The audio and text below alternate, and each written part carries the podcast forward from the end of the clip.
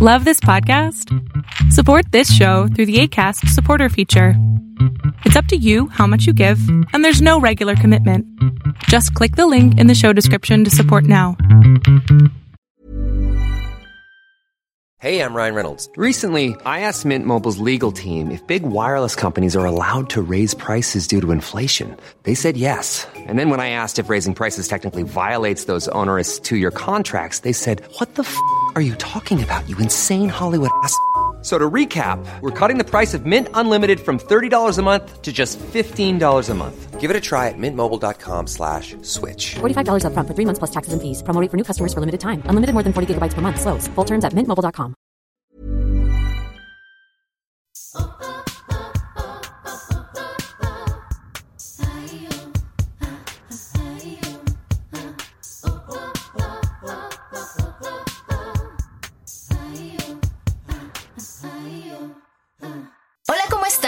Bienvenidas a un nuevo episodio más de Yo Mujer. Oigan, el día de hoy estoy súper agradecida, pero sobre todo mega emocionada de tener conmigo a una artista mexicana, actriz del método, compartimos eso, amante del color amarillo, cantante pop, con una cabellera alocada. Es hermana, mamá de aves, hija, amiga, mueve masas con sus canciones. Es una persona mega sencilla, pero sobre todo tiene la jeta más bonita que he visto de cerca. Bienvenida al show, Litzy. Hola, muchas gracias. Qué bonita presentación. ¿Cómo estás, Litzy? ¿Cómo te sientes? Muy bien, muy contenta de poder platicar contigo finalmente, como lo habíamos planeado. Ay, ya y, sé. Y feliz de que me escuchen todas tus, tus seguidoras. Oye, es que yo la verdad eh, es loco, ¿no? Como que a veces quieres coordinar la vida, pero no, no se deja. Hemos querido hacer este episodio desde hace como un par, o más de tres semanas, yo creo. Y nomás no, no se nos acoplaban las ajenas porque de entrada trabajas un montón.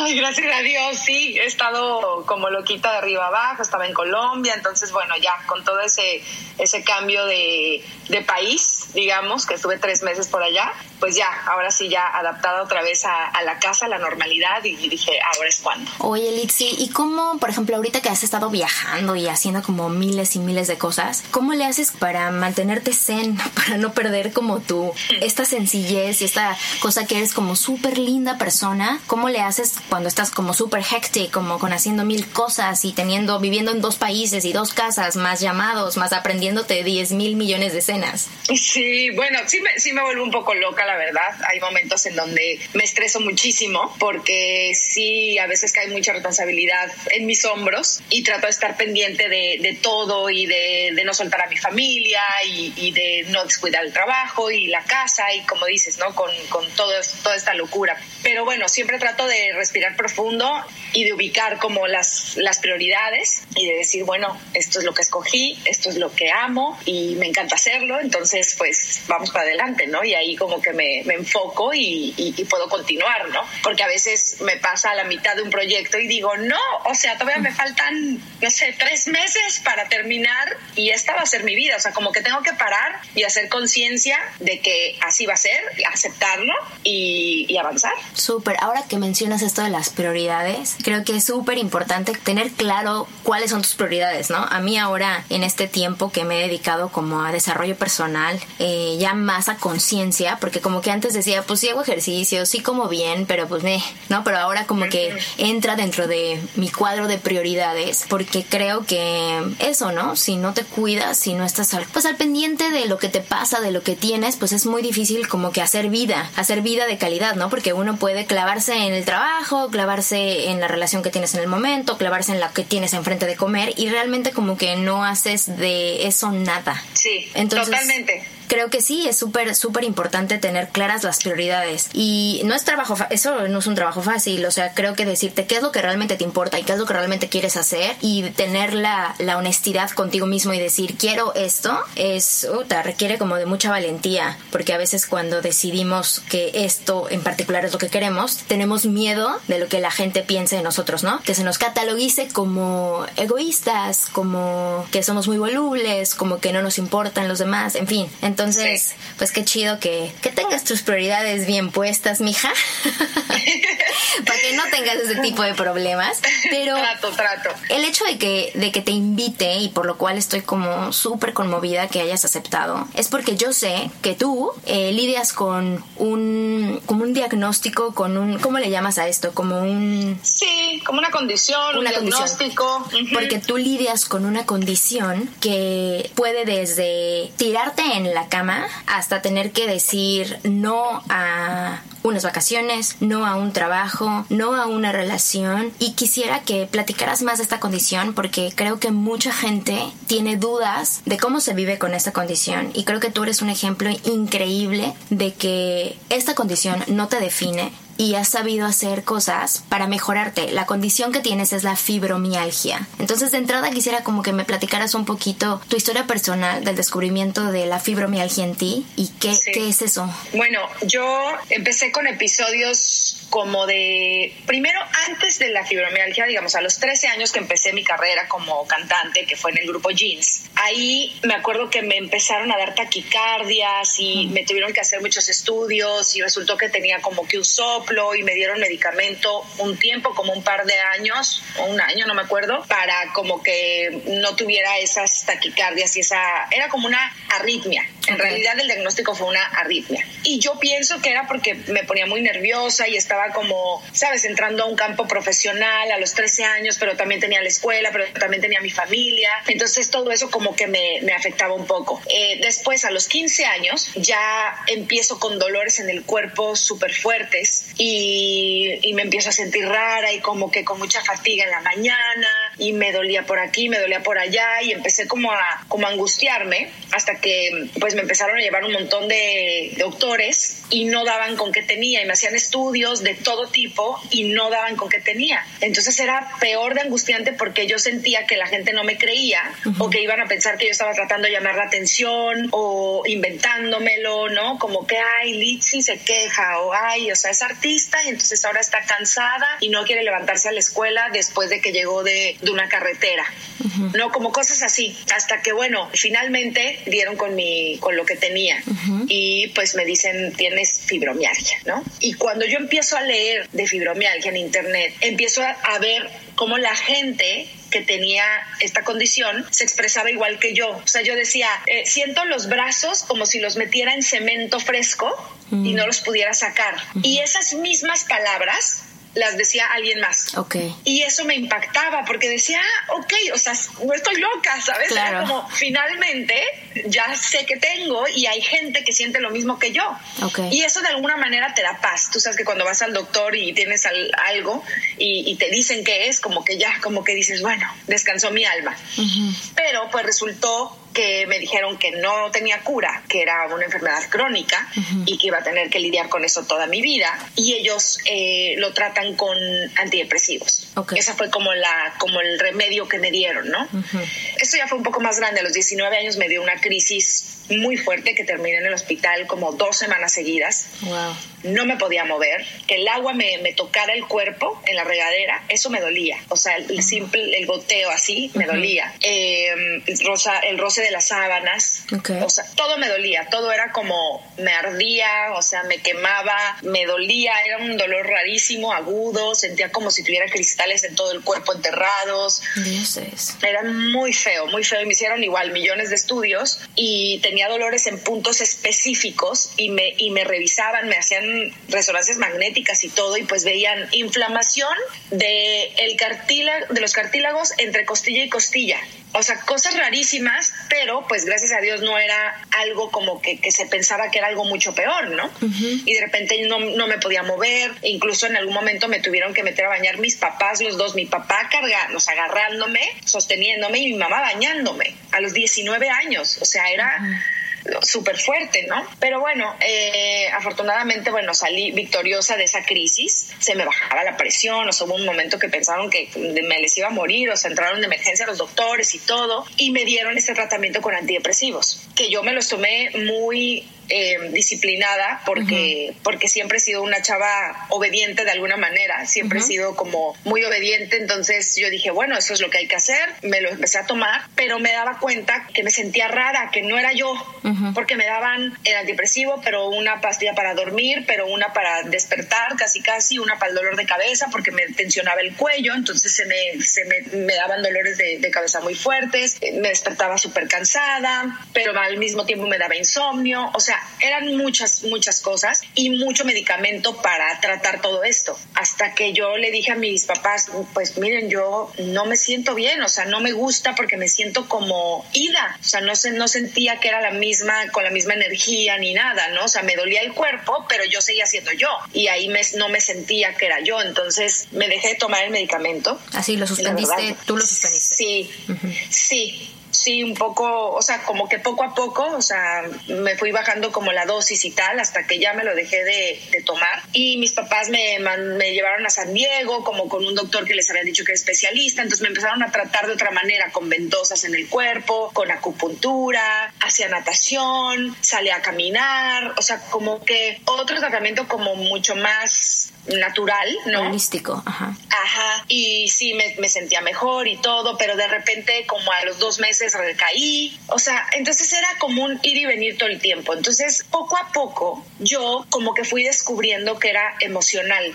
Ese esto, chicas, quien nos esté escuchando, esto es muy personal y este es mi diagnóstico personal. Esto es mío, esto yo, no quiere decir que le pase a todo el mundo, ni que sea la verdad, ni nada, ¿no? O sea, simplemente lo cuento porque así es como yo he lidiado con esto. Entonces yo me di cuenta que, que venía de, de, las emociones, ¿no? Que era, no sé, yo siempre fui, como dije, una chava muy, muy obediente, soy la tercera de cuatro hijos, somos tres mujeres y un hombre, pero soy la más chica de las mujeres, de los 13 años artista, papá militar, eh, mi mamá siempre conmigo, mi abuela, o sea, siempre he sido muy familiar y todos me han cuidado y todos me sobreprotegieron de alguna manera. Y yo creo que eso a mí como que me afectaba, o sea, en el fondo como que yo quería ser perfecta para todos ellos porque todos ellos estaban para mí y todos me apoyaban y todos eran mis fans y todos estaban siempre como a mi disposición de alguna manera, entonces yo sentía que yo les debía. Yo decía, yo tengo que estar bien con ellos y tengo que hacer todo lo que me digan y si mis por ejemplo, les angustia que yo, no sé, me pueda dar un fin de semana a Cuernavaca con mis amigos en bola y ya les da angustia la carretera, en dónde me voy a quedar, con quién, por qué. Prefería no, ni siquiera pedir permiso. Entonces me empezaba como a limitar yo misma de ciertas cosas que los chavos hacían normalmente y yo misma me, me los, me los limitaba para no causarles preocupaciones, ni angustias, ni nada. Entonces creo que dejé de ser un poco yo en ese sentido, ¿no? Y decidí como que pues asumirlo así y también salir como adelante en el, en el sentido de, no, pues yo tengo una entrevista mañana, tengo que estar bien, ¿no? Entonces, como que sobre el dolor y sobre lo que yo sentía, yo me ponía las pilas y era como que me ponía un chip de, de actriz, supongamos, y yo llegaba como si nada y yo saludaba y sonreía y todo y nunca nadie se daba cuenta que yo estaba en dolor, ¿no? O en cansancio o en fatiga. O sea, invalidabas lo que sentías por complacer al otro, ¿no? Sí, completamente completamente y como que me sentía comprometida con mi carrera, con el público. Entonces yo decía, ¿cómo no voy a ir a tal viaje a cancelar un concierto o a cancelar una promoción si me están esperando? Y a mí pues estoy entera, o sea, no me duele, o sea, me duele todo, pero, pero al final no tengo, estoy entera. me duele horrible la vida, pero voy.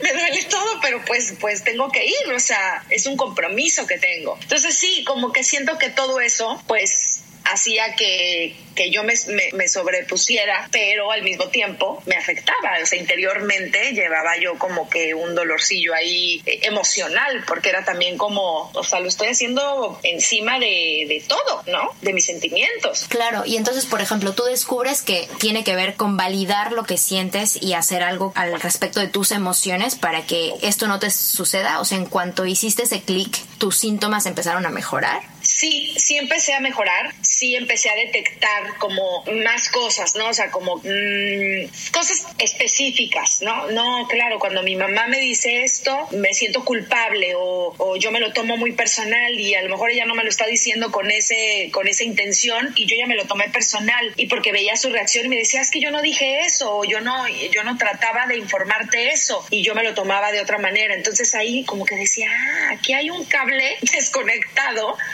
y, y, lo estoy entendiendo mal. Entonces ahí como que decía, ay, entonces por eso desperté al otro día con, no sé, los trapecios, o sea, encima de los hombros, como un Hulk. Entonces decía, claro, ya entendí por qué ahí se me pone, o sea, súper tenso y siento como una carga, porque yo me sentí culpable que algo que mi mamá comentó X y yo me lo tomé personal. ¿Eso qué? Entonces, como que he sido mi propia psicoanalista de alguna manera. Obviamente también he tenido momentos en donde he ido a terapia con psicólogos y tal, y también he, he ido descubriendo otras cosas que me han ayudado a, a entender. Entonces, lo que hice para mí fue como, listo, cada vez que me estreso, que me pasa algo, que me empiezo a sentir que amanezco tensa y que con una fatiga horrible y con los ojos hinchados y me hincho muchísimo también, eso me pasa mucho, que los dedos se me inflaman, o sea, los pies, las piernas, todos, amanezco de repente de un día para otro, o sea, estoy como un globo de, de, inflamación o reteniendo líquidos. Entonces yo ahí digo, me detengo y digo, ¿qué pasó? ¿Qué pasó? ¿Qué pasó? Y empiezo, ah, claro, claro, es que eso se me juntó, que las escenas de no sé qué, que tenía que mover cosas emocionales, más que me llamó mi mamá y me dijo que estaba preocupada por mi hermana que está en no sé dónde y tal y tal, y entonces eso me, me angustió, y entonces también mi papá, o sea, como que empiezo a hacer un recuento rápido de cuáles fueron las, las, los picos así como de esa semana, y digo, claro, todo eso me afectó, y como estoy, casi siempre estoy lejos, porque siempre estoy trabajando, gracias a Dios, pero siempre estoy, bueno, vivo en, en Estados Unidos, y además, o sea, toda mi familia está en México, y además, pues siempre estoy en otro país, o en un avión, o qué sé yo, eso también creo que es parte de que yo me sienta con más responsabilidad, de querer estar como que, chin, no estoy en este evento, o sea, no puedo resolver tal cosa, pasó tal cosa en la casa, no sé, en algún momento, por decirte un, un ejemplo específico. Yo estaba grabando una novela en Miami, yo todavía no vivía en, en Miami y me había ido seis meses a grabar una telenovela, hace 10 años estoy hablando. Y resulta que fui un fin de semana a México a ver a, a mi familia, nos salimos de la casa de mi mamá a ver a mi hermana que vivía en otra, en otra zona y yo me llevé mi pasaporte en mi backpack, como que nunca lo, lo saqué porque eran solamente tres días que yo iba. Y mm, estando allá empezó una inundación en la casa de mi mamá, o sea, en, en toda, en toda la colonia, digamos, se reventó una bomba o no sé qué pasó y se hizo una inundación terrible y la casa se inundó, o sea, como hasta la mitad de la pared. Horrible, ¿sabes? Entonces ahí nos avisaron, nos dijeron, si no están en la casa, no regresen a esta zona porque está, o sea, completamente inundado, no se puede entrar desde no sé dónde. Y entonces yo al otro día me iba, me tuve que quedar a dormir en casa de mi hermana, no pude ir a recoger mi, mi maleta y gracias a Dios traía mi pasaporte ahí y, de, y al otro día de casa de mi hermana me fui a, a me regresé a Miami a seguir grabando y ya me, mi mamá después me mandaba fotos de la casa, o sea, se inundó completamente todo el primer piso, o sea, No. todo, la cocina, la sala, sea, Muebles, refrigerador, todo. Sí, pérdida todo, ¿sabes? O sea, todo, todo, todo. Y yo para mí, o sea, como que ver esas fotos y no haber estado en ese momento para ayudar, por lo menos ayudar a sacar cosas, apoyar a mi mamá, porque a mi mamá esas, esos, esos eventos le afectan muchísimo, es súper aprensiva. Entonces, como no poder estar ahí para ella y para ayudar físicamente con cosas, es, era duro. Y aparte, grabando desde las de 7 de la mañana a 7 de la noche todos los días, ¿no? De lunes a sábado. Entonces, ni siquiera poder estar por teléfono o haciendo un FaceTime o qué sé yo. Es, ese tipo de cosas a mí me han afectado mucho. Y ahí, entonces, después de cosas así, me viene una crisis de, no sé, cinco días, sentirme terrible. ¿Y qué haces para que no te pase eso? O sea, ahora que ya sabes que, bueno, de entrada creo que tienes mucha información de cómo te sientes con el deber ser, ¿no? Que Sí. yo yo comparto eso contigo. Yo también siento que siempre fui como muy buena y con buenas calificaciones, como que siempre quería seguir todas las reglas, muy cuadradita. Sí, sí, sí. y como que niña buena, ¿no? Entre comillas, quote Sí, unquote. Muy juiciosa, como dicen los colombianos. Exactamente, exactamente. Pero ahora que, por ejemplo, tú sabes que, que esto de el deber ser también es una carga emocional personal brutal. O sea, porque esto te lo estás haciendo tú. O sea, tu mamá no te está diciendo que le llames, ni tu hermana tampoco. O sea, es como son estas cosas que nos ponemos a nosotros mismos, responsabilidades extras que nos ponemos a nosotros mismos, porque honestamente, sí, a lo mejor le afecta mucho a tu mamá, pero tu mamá no está esperando de, uy, no, Litsi no me ha hablado, ¿no? ¿Qué le pasa? ¿No? O sea, o a menos que tu mamá sea una de esas que lo dudo, pero pero sí sí creo que son estas cosas que nos autocompramos, nos autoponemos. Entonces, por ejemplo, ahora que ya sabes eso, que este tipo de, de actitudes con el deber ser te ponen así, ¿qué, qué haces? O sea, dices cálmate, para, o tienes algunas técnicas o qué? sí, pues obviamente me he rodeado de, de gente, a mí me gusta rodearme de, de gente eh, que ha tenido vidas diferentes a, a, la mía, que son completamente opuestas. Pues en esta carrera he tenido oportunidad de conocer gente de, de muchos países, de, de, diferentes culturas y tal, y, y, con historias de vida distintas, completamente distintas a, la mía. Y me gusta escuchar, me gusta escuchar sus historias, me gusta entender de dónde viene, me doy cuenta como que cosas que a mí me, me afectan o que no sé. Ay, me llamó mi mamá y me dijo, no, no, al rato le hablo. Y que yo me quedo como, pero contéstale. No, no, ahorita estoy aquí, estoy aquí contigo, estoy hablando de tal cosa. Al rato la llamo, mañana. O sea, para mí eso es como, ¿cómo no le vas a contestar a tu mamá? ¿Sabes? O sea, pero entonces al ver eso, como que digo, qué cool. Y veo, y me hace, o sea, como que hay una congruencia, ¿no? O sea, esa persona que me dice eso vive sin estrés uh -huh. y veo que funciona de otra manera a la mía. Entonces digo, al menos cool. sin estrés por no contestarle a la mamá, pero por seguramente no te...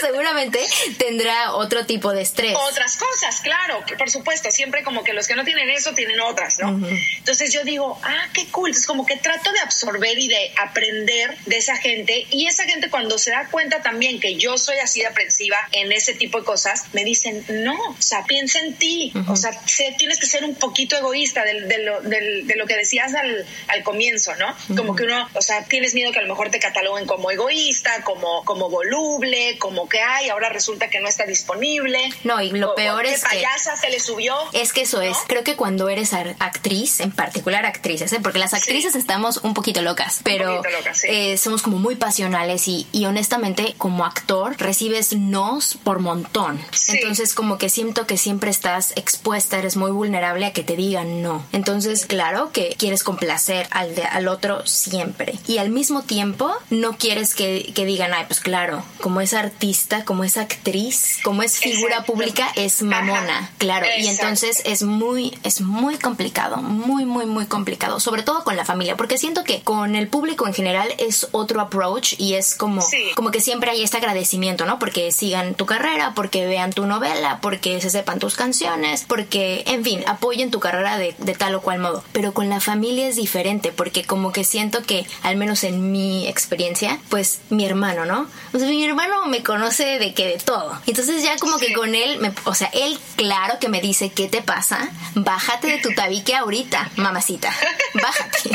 y creo que, que uno trata de, de, llevar las dos cosas, pero al final de cuentas, un artista trabaja con su cuerpo. Tu cuerpo es tu instrumento. Sí. Y si tú no afinas el instrumento, si tú no lo cuidas, por más que te diga la gente que te diga, tiene que haber un pedacito de egoísmo para que entonces encuentres tu propio valor, para que encuentres Exacto. tu amor propio y sepas poner límites. Poner límites también habla de amor. Sí. El, aquel que se siente mal cuando le pones un límite quiere decir que no te ama tanto. No puede claro. entender que necesitas este espacio. A mí me costó mucho trabajo entender esto porque yo tuve que poner un límite con mi mamá. Uh -huh. eh, te voy a contar esta historia. Mi mamá tuvo un accidente muy, muy, muy complicado. Hace como van a ser seis años de ese, de ese accidente. Y digamos que cuando se vio como muy frágil, como que toda la atención se fue hacia ella y todo, tanto mi hermano como mi papá, como yo, este, tuvimos como que cambiar un poquito nuestras vidas. Inclusive yo me tuve que regresar de vivir de Estados Unidos a estar como que full on con ella y demás. Pero siento que cuando ya empezó su recuperación y ya cuando empezaron las cosas a mejorar, eh, claro que mi mami se acostumbró a tener como esa atención y se acostumbró a que todo el tiempo estuviéramos como que al pendiente de ella, ¿no? Pero al final de cuentas, pues por concentrarnos toda la atención en ella, mi papá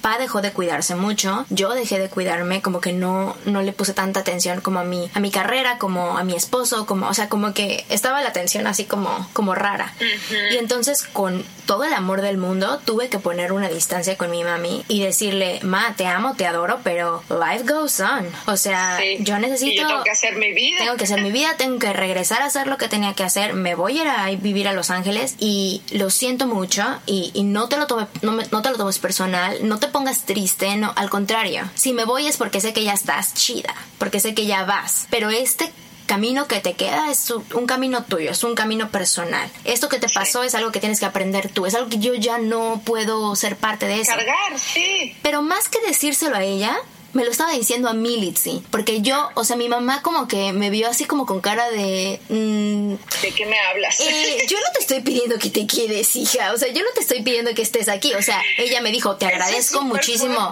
todo lo que estás haciendo por mí, te agradezco muchísimo que estés con nosotros, que estés al pendiente de mí, que me llames, que todo, pero yo estoy bien. Y para mí como fue súper fuerte decir, claro, o sea, yo estoy que me siento muy chingueta diciéndole que le voy a poner el límite y no, o sea, me lo tengo que poner yo a mí misma. Yo doy lo que puedo dar y uno puede dar solamente lo que tiene. Y ese es el problema que yo veo con muchas mujeres, que siempre queremos dar del vaso vacío. De más del vaso vacío. Sí, sí. Y justamente que, qué chistoso que esta condición con la que vives tú, que el cuerpo te habla, ¿no? Te dice, Litsi, órale, culera, volteame a ver. Sí. sí, está cañón. O sea, yo quedo en shock porque es inmediato. O sea, pasa algo en la familia, porque además somos muchos, ¿no? Y yo y estoy pendiente y de mi abuelita, y de mi papá, y de la esposa de mi papá, y de mi mamá, y de mis hermanos, y de, de todo, y de primos y de tíos. Yo soy pendiente de todo el mundo, los cumpleaños de todo el mundo, o sea, soy como muy de familia y me ha gustado hacerlo toda la vida y creo que parte de, de así como me presentaste, de que es muy sencilla, o sea, toda la gente me lo dice, o sea, ese es como el primer piropo que yo recibo en mi vida en general, como que antes de que me digan, qué bonito cantas, o ay, me encantó tal personaje, es, qué sencilla eres, no cambies, ¿no? Entonces, yo siento que es algo con lo, con lo que nací, o sea, es algo que llevo, que no fue aprendido y que creo que pues ha sido parte de mi de mi vida, pero sí me ha, me ha afectado al mismo tiempo, porque es como que ya me hago como que es, un, es una obligación que yo me pongo, como dices, o sea, es de uno, no es de que nadie te, o sea, a mí nadie me, me exige, ni nadie me dice, oye, Litsi, tal cosa, o sea, que qué bárbara que no estás en los eventos fuertes de la familia porque andas trabajando, ¿eh? A ver si en la siguiente sí estás, o sea, nadie me dice eso. Y uno, uno solo se pone como ese estandarte y esa responsabilidad. Pero es justamente eso, como que siento que porque nos perdemos, porque a mí también me ha pasado eso de perderte bodas de perderte así como cosas importantes, porque no, porque te pierdes y porque no estás, como que siento que quieres dar de más como para compensar que no estás, pero honestamente eh, hay que reconocer que eres suficiente, o sea que esta gente ya te quiere, que esta gente ya te aprecia, que esta gente sabe lo que estás haciendo y que, por ejemplo, yo lo veo con mi mamá, que ella sabe que si estoy luchando por mis sueños y que si estoy eh, viviendo una vida que siempre he querido vivir, para ella es, es felicidad que yo esté bien. Claro. Y justo ahorita lo que dijiste me, me salta mucho porque me dices, yo estoy al pendiente de mi mamá, mi papá, mis tíos, mis hermanos, mis perritos, mi, mis periquitos, mi todo. Pero, ajá, ¿y dónde está Litzy en, es, en, en esa lista? En dónde, ¿no? Que a mí me pasa también, o sea, nos ponemos al final y creo que como parte de, de, lo que hay que hacer todos los días es cambiar un poquito, ¿no? Porque a lo mejor si pusiéramos a Litzy o a Gina hasta arriba, pues evidentemente habría mucho más que dar para toda esta gente que está, claro. que está abajo. Pero, por ejemplo, tú, tú ahorita que estás siendo como tu propio doctor, porque eso es una realidad, te estás autotratando. A mí me encanta eso porque yo sí creo, honestamente, yo en mi práctica de yoga, y ahorita en estas prácticas de desarrollo personal que llevo haciendo estos últimos años, creo que tú eres tu propio maestro, tú eres tu propio doctor, tú eres tu propio Dios en ese sentido. Pero no, no basta con saberlo, sino que es una práctica personal. Y entonces esto que tú estás haciendo de tu propio diagnóstico, que estás buscando estos detonantes y demás, es una cosa valiosísima. Es como los alcohólicos anónimos. O sea, saber que ya tienes un problema es casi que el 50% de la solución. Entonces, pues parece algo increíble. Me parece que no estás tan abajo de esa lista de prioridades, Militzi. No. Estás un poquito arriba porque tienes esto, ¿no? Y creo que cualquier chica que lidie todos los días con este problema de fibromialgia, eh, a lo mejor habrá que revisar cómo se siente de tal o cual forma en tal o cual situación, ¿no? ¿Crees que eso es como algo clave, ¿no? Para esta condición. Sin duda, sin duda tienes que, que analizar muy bien y que de verdad detenerte un poco y, y ver cuáles son las cosas, ver el panorama como de afuera, como que salirte un, un, un minuto y, y, ver toda la situación, identificar en dónde está lo que te está afectando, ¿no? Y así poco a poco pues vas superándolo y mejorando y yo cada vez tengo más más tiempo en donde estoy mejor, en donde estoy bien y obviamente identifico, por ejemplo, ahora que estaba en, en Colombia, tuve o sea, un momento de estrés total que fue cuando tú y yo nos, nos comunicamos para justo para esto. Yo estaba viviendo una crisis terrible que en la mañana, o sea, me agaché, se me salió la, la toalla de la cabeza y cuando me fui a enderezar quedé con tortícolis, o sea, no me pude volver a mover, o sea, no podía ni voltear los ojos a la izquierda. Y tuve que estar tres días en reposo con inyecciones, con collarín y todo. Entonces, claro, porque estaba muy estresada, estoy en otro país, hay frío todo el tiempo en, en Bogotá, lo que me ayudó mucho allá, porque estuve muy estresada en general por la ciudad, por varias situaciones que, que pasaron en la producción en general. Hay producciones así que hay cosas que se complican y hay otras donde fluye increíble. Bueno, esta fue un poco complicado todo el comienzo desde, desde la llegada. Gracias a Dios el, la historia, o sea, la, la serie era comedia. Entonces, realmente cuando estaba haciendo el personaje, eran mis momentos de más diversión y de risas. Todo era ligero. O sea, gracias a Dios no tuve que, digamos, vivir ese estrés y encima llegar a ser un drama en todas las escenas o tener persecuciones o matar a alguien en escena, ¿me entiendes? Gracias a Dios era ligero. Y entonces creo que eso contrarrestó el cómo me, me sentía. Pero, por ejemplo, ahora me doy cuenta, terminé el proyecto, llego a casa, a Miami, ya estoy con mis pájaros, ya estoy en mi rutina, fui a mi terapia, fui un día a hacerme la, la acupuntura, lo que me hacen que me, que me ayuda muchísimo,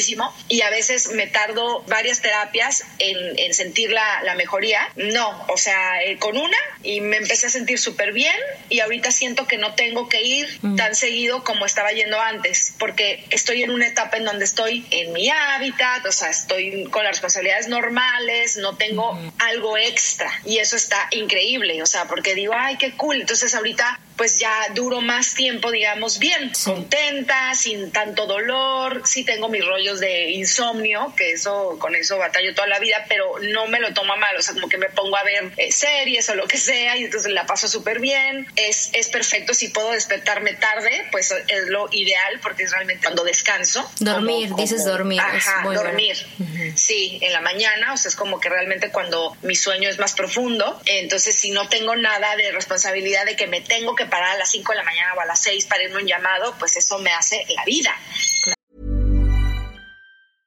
Ryan Reynolds here from Mint Mobile. With the price of just about everything going up during inflation, we thought we'd bring our prices down. So to help us, we brought in a reverse auctioneer, which is apparently a thing. Mint Mobile unlimited premium wireless. Ready to get 30, 30, bit to get 30, bit to get 20, 20, 20, bit to get 20, 20, bit to get 15, 15, 15, 15 just 15 bucks a month. So, Give it a try at mintmobile.com/switch. slash $45 up front for 3 months plus taxes and fees. Promo for new customers for limited time. Unlimited more than 40 gigabytes per month slows. Full terms at mintmobile.com.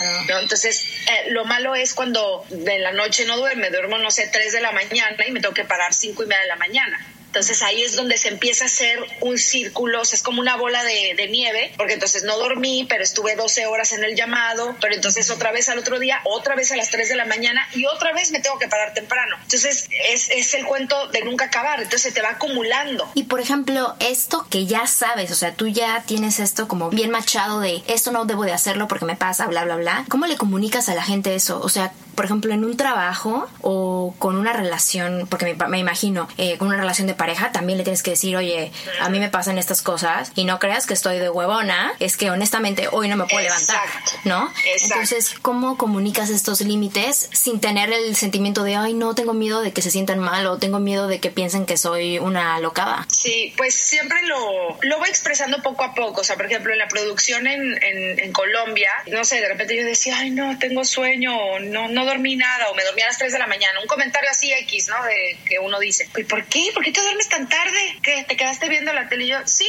pero no, lo que pasa es que yo siempre soy así. ¿Pero por qué? No, es que tengo fibromialgia. Entonces, hay gente que sabe que es fibromialgia, hay gente, la mayoría de la gente no sabe. Y entonces, ¿cómo? ¿Qué es eso? Entonces ya les digo rápido, no, los músculos, las articulaciones, los tendones se inflaman, eh, sufres de insomnio, tienes fatiga crónica y es algo con lo que vivo, o sea, pero pues ya, estoy acostumbrada. Entonces quedan como, pero no se te nota. Y yo no, porque llevo muchísimos años lidiando con esto, ¿no? O sea, para mí ya es, es parte de mí.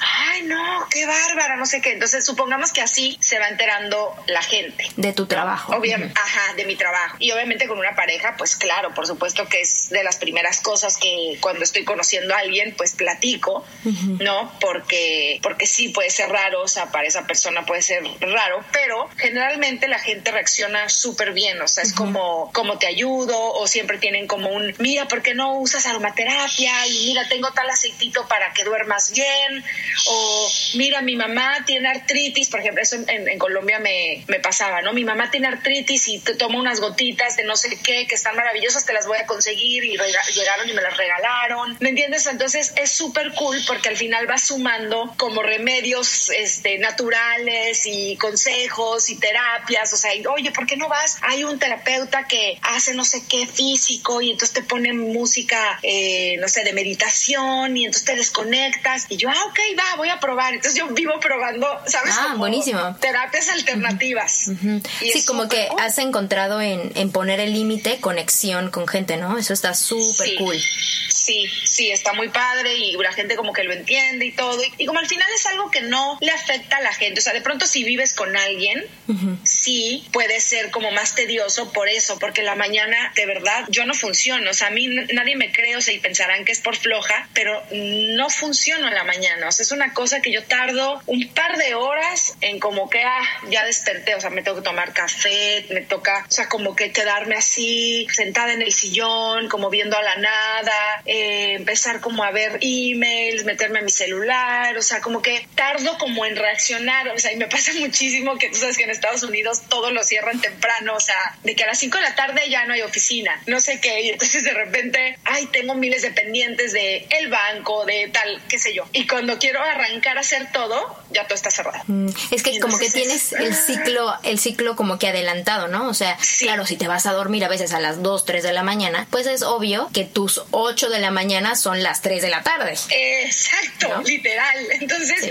eso me, me, me, afecta un poco porque como que me siento a veces como que podría hacer muchas más cosas, pero al mismo tiempo digo, me doy el permiso. O sea, como que digo, no seas dura contigo. O sea, no puedes hacer todo. O sea, ¿me entiendes? Como, y, y como que solita me recuerda, a ver, vengo de un proyecto, estuve, no sé, en este fueron tres meses, pero es el primero que hago tan corto. O sea, a veces he estado ocho meses metida en un proyecto en otro país, o sea, con unos horarios tremendos, siendo la protagonista, con millones de escenas, con millones de sentimientos, lidiando con cuánta gente en una telenovela, del crew, del elenco, con vestuario, con esto, con lo otro. Entonces, como que digo, ya ahorita trabajé, hice todo eso, hice un gran esfuerzo encima de lo que tengo, y entonces si ahorita puedo levantarme tarde y hacer todo mi tiempo, pues ya, ¿me entiendes? Como que me doy el chance para no sentir culpa, porque esa es la otra. También tuve una etapa en mi vida en donde me sentía culpable que, o sea, todas las chavas de mi edad, o sea, van, vienen, andan arregladas desde temprano, suben, bajan, hacen ejercicio, y, y yo, o sea, no, y además no puedo hacer ejercicio. Y yo, a mí me encantaba el deporte. Yo de niña estaba en todo en la escuela, me escogían para natación, en, salto de longitud, todo. O sea, yo hacía relevos, eh, lanzamiento de bala, estaba en el equipo de béisbol, o sea, porque tenía aptitud. No, no, me, no me encantaba, o sea, no era, no era como que mi máximo competir, pero me escogían. Porque físicamente tenías aptitudes. Ajá. Tenía aptitudes, entonces yo lo hacía y al final decía, qué cool, se sentía, se sentía cool toda la vida vida bailé, ya hasta este, clases de, de, todo y bueno, y desde muy joven, pues como por artista, pues siempre tenía que estar en coreografías y en cosas físicas, ¿no? Este, clases de, de expresión corporal y, y, todo eso. Pero, y más grande, o sea, por ejemplo, yo, no puedes hacer peso. A mí me prohibieron de cuando me dio la crisis horrible y todo, me prohibieron hacer peso, me prohibieron. Y yo un día voy a hacer CrossFit. ¿Cómo no? Mi mamá, no, ¿cómo? Pero ¿cómo CrossFit? Estás loca, te vas a poner así súper fuerte. Y yo, mamá, para ponerse súper fuerte hay que tener demasiada disciplina, son muchos años de entrenar y además de, de, la comida y todo, ¿no? Y que en mi caso, pues no, no es así. Entonces yo le decía, no quiero hacer CrossFit. No, esto es lo que yo. Entiende, para mí es un reto. O sea, si yo puedo, o sea, mi, no, la fibromialgia me la pela. Me la pela. Casi, casi. Ajá. Y entonces me metí a CrossFit, la loca. ¿Ah? Y me moría de la risa porque en el calentamiento, solo el calentamiento, yo gritaba. O sea, yo, ¡Ah! Y entonces todo el mundo me miraba como, ¿por qué gritas? Y yo, ah, los estiramientos, o sea, al otro día, o sea, cuando iba a hacer una clase, y al otro día el, el empezar a calentar, estirar el cuerpo con los ejercicios que ellos ponen, yo decía, me voy a morir, o sea, de un dolor aquí, de una sentadilla, es que me voy a morir y gritaba y los entrenadores me miraban como, ¿qué, qué te pasa? No es tan rudo, ¿no? Y bueno, yo con todo y eso, hacía mis clases, me sentía, o sea, o sea, Wonder Woman, porque, porque la neta para mí sí era cosa, casi casi yo quería una medalla cada vez que yo terminaba la clase, porque de verdad era un esfuerzo muy grande. Y fue muy satisfactorio, pero ve, me pasó. Entonces, al mes, no sé, se me encogió la planta del pie, o sea, no podía caminar, con un dolor horrible. Entonces, ah, yo voy al quiropráctico a que me quite quiten mi, mi, dolor, entonces tuve que durar no sé cuánto tiempo, no sé, dos semanas sin poder ir al crossfit. Ok, retomé al crossfit, tal y tal y tal, increíble, no sé qué, y de repente me dio ciática. Puta madre.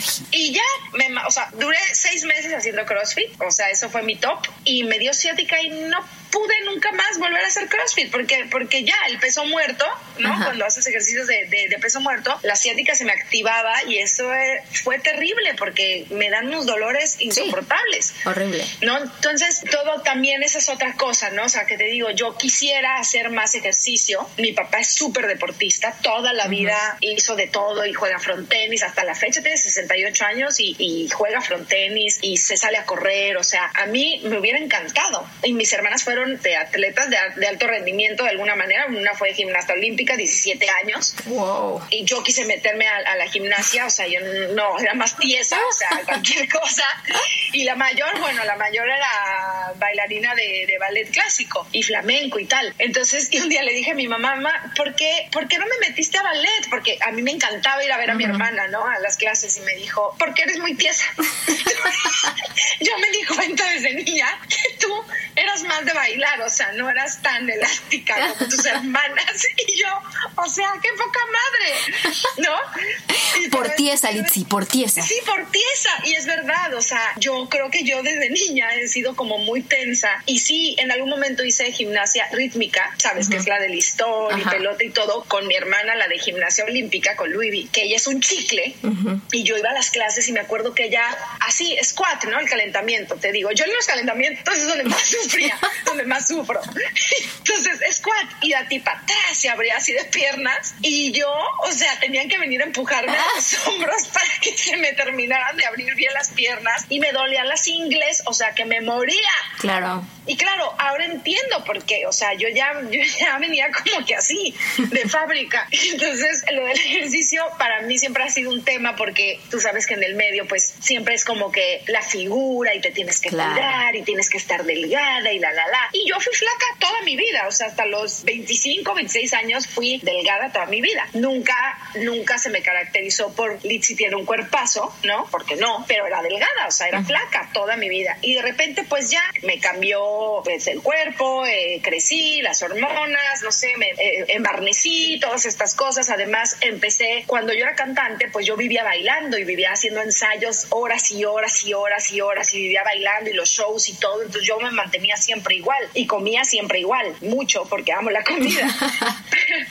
Pero cuando empecé a ser actriz, pues ya no tenía el mismo tiempo y como que no sabía organizarme y además con esta fatiga y con este rollo yo decía, no, salir yo de un llamado de 12 y 14 horas de protagonista, ¿no? Y meterme a un gimnasio, o sea, olvídalo. Jamás. Y además nunca estuve acostumbrada a ir a un gimnasio. O sea, mis ejercicios siempre fueron clases y baile y canciones y eso era lo que me daba emoción. Entonces, bueno, no lo hacía y bueno, ahí me cambió el cuerpo y lo que tú quieras. Y sí, todo el mundo empezó como, o sea, ¿qué? O sea, subió de peso.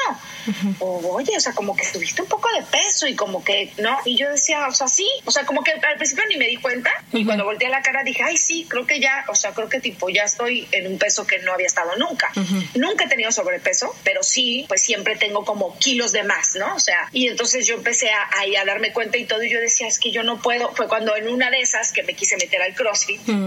Y entonces me pasó lo que me pasó y dije, yo no puedo exagerar, o sea, yo no puedo por entrar entrar en un eh, estereotipo de que las actrices a fuerza tienen que estar flacas, o fit o cuerpazo o duras o lo que sea. O sea, dije, no, o sea, primero es mi salud, o sea, bastante tengo que lidiar con todo, con todo lo que tengo que lidiar toda mi vida, como para que encima, o sea, me tenga que exigir que tengo que tener el cuerpazo o que tengo que operarme o que tengo que hacerme o una lipo o, ponerme chichis o qué sé yo, o sea, no. Entonces ahí empezó también como mi, mi rollo de aceptarme ya en, como ya estoy, digamos, a esta edad. En este cuerpo, con esta este condición. cuerpo. Ajá. Y como que dije, no, o sea, si hay 200 actrices flacas y con un cuerpazo y necesitan una así, escojan a ellas. Cuando necesiten una actriz con mis características, escójanme a mí. Y ya, claro, yo puedo subir de peso para un personaje o bajar de peso para un personaje, eso sí. Pero, ¿me entiendes? En, así cuando me contratan a mí normal, pues yo digo, pues esta soy. Claro. O sea,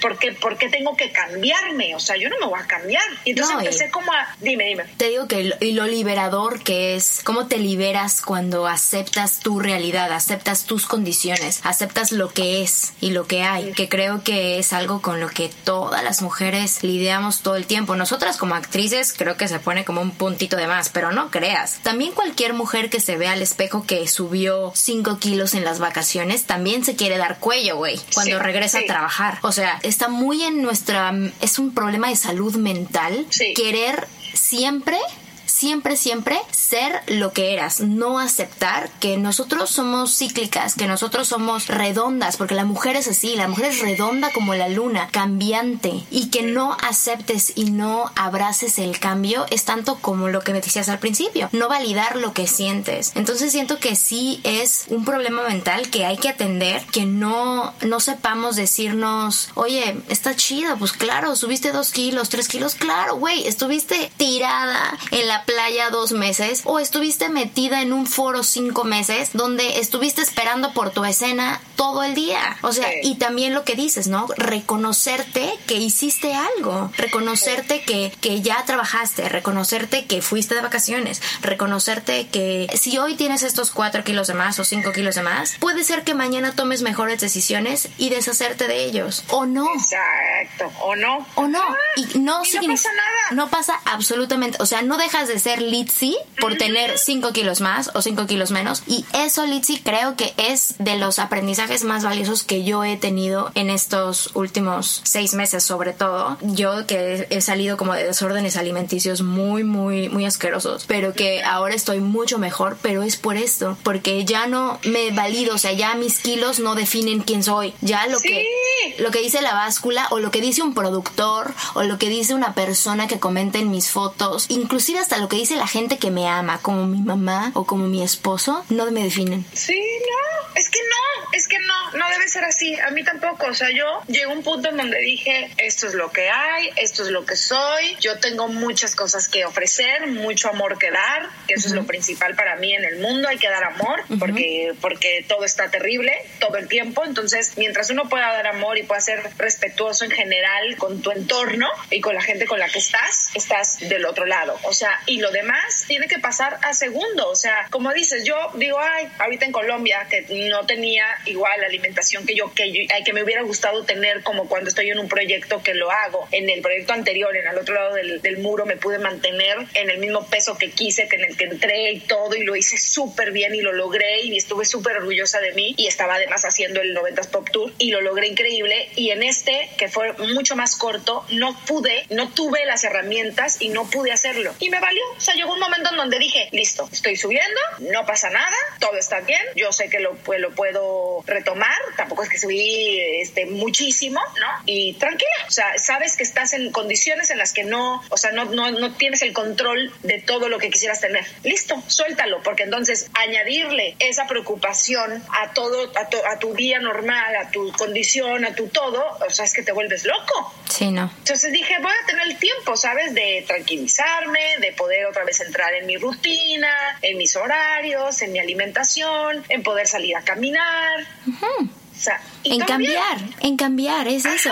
Aceptar que ahorita es un nuevo espacio, un nuevo lugar, un nuevo día, una nueva hora y, y no pasa absolutamente nada.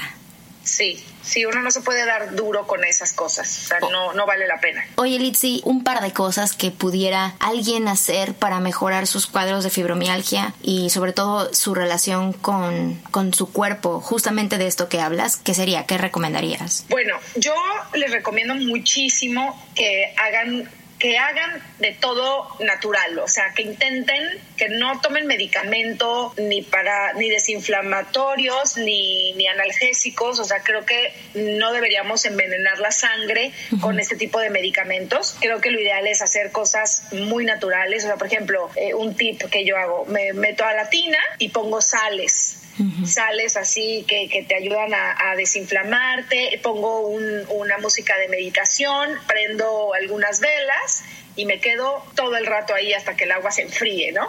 Y eso es un, eso para mí es como desconectarme, o sea, es como estar contigo y, y estás consintiendo al cuerpo y de verdad sientes una, una mejora. Es parte de tu Eh, rutina personal de cuidado, ¿no? Sí, es parte de mi rutina. También, ¿qué más? Que de verdad si hay días que no te puedes levantar, o sea, que de verdad sientes que, que no, que te duele muchísimo, que se vale y que puedes avisar a la gente si son cosas que no cambian, que no son de vida o muerte. Bueno, pues te quedas, te quedas un día en tu casa y te tomas el tiempo y, te- y descansas y, y date el permiso, o sea, que digas, hoy no voy a hacer nada, porque de verdad me siento fatal, me quedo acostada y no quiero hablar con nadie y no quiero ver a nadie y no me quiero ni bañar y se vale.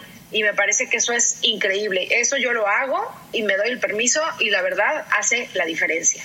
Y con la comida y con como con las cosas del, del peso y tal, que es parte de la fibromialgia también, ¿eh? Ojo, o sea, como hay tanta retención de líquidos y hay tanta inflamación, entonces también de un, de un día para otro yo, yo quiero pensar que la gente que nos está escuchando, que si tienen esta condición, se van a identificar conmigo. O sea, te lo juro que de un día para otro te ves gorda. O sea, tú te ves gorda en el espejo y dices, pero ¿por qué estoy, por qué tengo el ojo papujado? ¿Por qué estoy más cachetona? O sea, los, no me entran los anillos. O sea, sientes que todo te, te aprieta, que todo te angustia. Esa es una. Y al otro día, literal, estás flaca, flaca, pero de qué dices, o sea, se me marca el pómulo, desinflada, o sea, las manos, los anillos se te, se te mueven, o sea, ahora resulta que se te salen. Es una cosa muy extraña. Entonces, eso también, aceptar que eso viene con la fibromialgia y de la alimentación, pues sí podemos cuidar muchas cosas, ¿no? O sea, el gluten, por ejemplo, es buenísimo que uno no lo coma porque no alimentas a las fibras. O sea, sí, es, sí te ayuda a sentirte más, más ligera con la enfermedad, o sea, con esa tensión que se siente en los músculos, si no comes gluten, si obviamente tomas mucha agua, qué sé yo, eh, o sea, tratar de, de, de comer lo más sano que se pueda, es lo que yo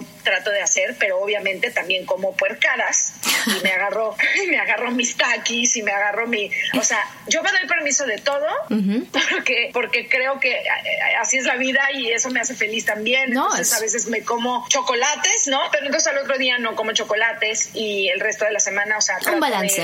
Exacto, tener un balance, pero que te des permiso de todo, pero sí hay ciertos alimentos que les recomiendo que los que, que, o sea, que investiguen de que investiguen cuáles son que sí, o sea, por ejemplo, la carne roja también dicen que es malísima para la fibromialgia. Ok. Malísima, dicen que es malísima porque tardamos en digerirla, la sang- nuestra sangre es un poco más pesada, entonces dicen que sí es mejor no comerla. Y yo cuando, cuando no la como, pues sí noto que estoy como un poco más, porque no hay tanto ácido, ¿no? Ujú, el ácido úrico. estás más, ajá, más ligero. No sé, como tips así que, que creo que, que son buenos. Todo, todo siempre buscarlo lo más natural que puedan y mejor ir a, su, a sus emociones e identificar qué es lo que les las pone en crisis, ¿no? Claro. Oye, Litsi, te agradezco muchísimo el tiempo que me has regalado, el tiempo que le regalas a, a las chicas que nos escuchan, sobre todo porque tu historia conecta a mucha gente y creo que es tiempo de que todos los que tenemos oportunidad de tener una plataforma, cualquiera que ésta sea, es nuestra deber y nuestra responsabilidad compartir contenido que active las mentes de las personas, que habilite en la gente las ganas de aprender, las ganas de avanzar y que nos juntemos porque no estamos solas. Durante mucho tiempo hemos vivido bajo el estandarte de que las figuras públicas o los artistas o toda esta como maraña de gente que está por encima, ¿no? de los demás, no es no es gente y somos humanos todos, todos somos iguales y me encanta que hayas querido compartirnos esto, que es una historia personal. Evidentemente yo creo que mucha gente no sabe que tú tienes porque no se te nota. Porque si yo supiera que siempre estabas con dolor, yo diría, ay, ella, ¿por qué tiene cara así como, como cara fea, como con el ceño fruncido? Y por, por supuesto que no, tú todo el tiempo estás con una sonrisa, con una energía increíble. Desde que tuve la oportunidad de conocerte, trabajando contigo y aparte como viéndote con mi esposo, como que me pareció que eres una artista completa por eso, porque las mejores actrices o los mejores artistas son los que realmente son buenos seres humanos. Gracias. No, te agradezco muchísimo que lo veas así, que lo, que lo valores, que lo, que lo aprecies, ¿no? Eso también es muy bonito que, que alguien sensible y que eres empática como en general, ¿no? Que lo, que lo puedas apreciar y, y yo nada, te agradezco el tiempo porque sí no es algo que hablo normalmente, por lo mismo, porque no le quiero dar como el peso, pero sí creo que es importante que todo el mundo esté informado y que se puedan identificar con, con este tipo de, de historias o de anécdotas que, que, pude platicar en este, en este tiempo y, y, que sepan que se puede vivir así y que hay una solución y que podemos ser felices y podemos avanzar y podemos seguir cumpliendo nuestras metas y nuestros sueños y que eso es lo más importante y que demos amor siempre que, y que no pasa nada, ¿no? Que estamos aquí para apoyarnos y que si esto funciona, pues damos un granito de, arena para que alguien diga, ay, qué cool, y se sientan más ligeras después de, escucharnos, pues esta es una bendición. ¿no? Eso es. Así que ya sabes, si tienes un problema de fibromialgia, esta condición que achaca tus días, tus mentes, tus dolores, pues nada, revisa tu corazón, revisa tu mente, empezando por ahí, y ninguna condición te define. Piensa eso. Actívate. Esto es Yo Mujer.